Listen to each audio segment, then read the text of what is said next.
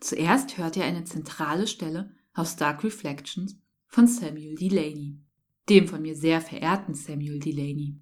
Ein Roman, der 2007 erschienen ist.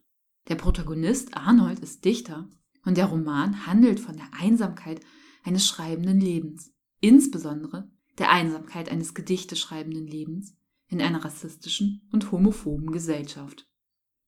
Dark Reflections ist nicht Delaneys Autobiografie, und doch kann die folgende Stelle auch als ein Kommentar zu seinem Werk gelesen werden.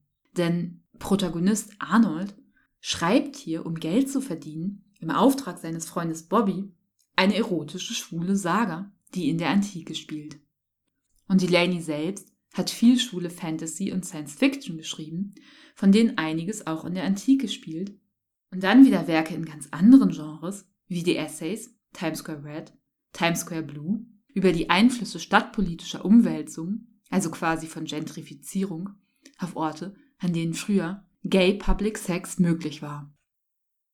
Und es ist ziemlich aufregend, ein Stück Literatur vorzulesen, das einem so viel bedeutet. Turning back to the front of the book, Arnold began to page through the photographs and immediately found two of Slake Bowman. Lord, Arnold thought, I hadn't realized at the time he was so young. Four pictures on, another stopped him. Again of Slake, naked and lying on a rumpled sheet with a naked Asian.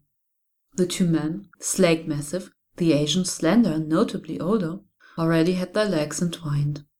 One of the Asian's legs was bent in an unnatural way. The only thing he wore, which for some reason did not look at least incongruous, was a knitted watch cap. In conjunction with the rumpled lines of the bedding, the framing made their two bodies suggest the entirety of a world. The contrast in tones and their two expressions as their faces neared one another's moments before a kiss, which you could read as joy, a moment before it became mutual and torrential laughter, as it quickened both bodies, was, yes, a lovely picture. More than lovely, the pleasure in looking at them was actually thrilling. The backs of Arnold's hands had begun to tingle, even delicious. Joey Salieri has made them into heroes for me, even if they'd fooled around no more than an hour in the fuck room. Wasn't the classical job of art to provide heroes for the people, as Lamar and Noel and Bobby Horner had become for Arnold? As the resisting black and Hispanic queens at Stonewall had become for so many others? With Horner's name came a remembered smidge of conversation with Bobby from before Stonewall, from before AIDS. Had he and Bobby been walking in the park? They had been talking about the porn novel. Horner was protesting. But the whole idea is that they stay together. Happily. One of them doesn't crash his car into a tree and die. In the reign of Emperor Hadrian, Arnold had commented in his driest tone. I wouldn't think so. But this is really going to be revolutionary. It's a poor novel, Arnold said.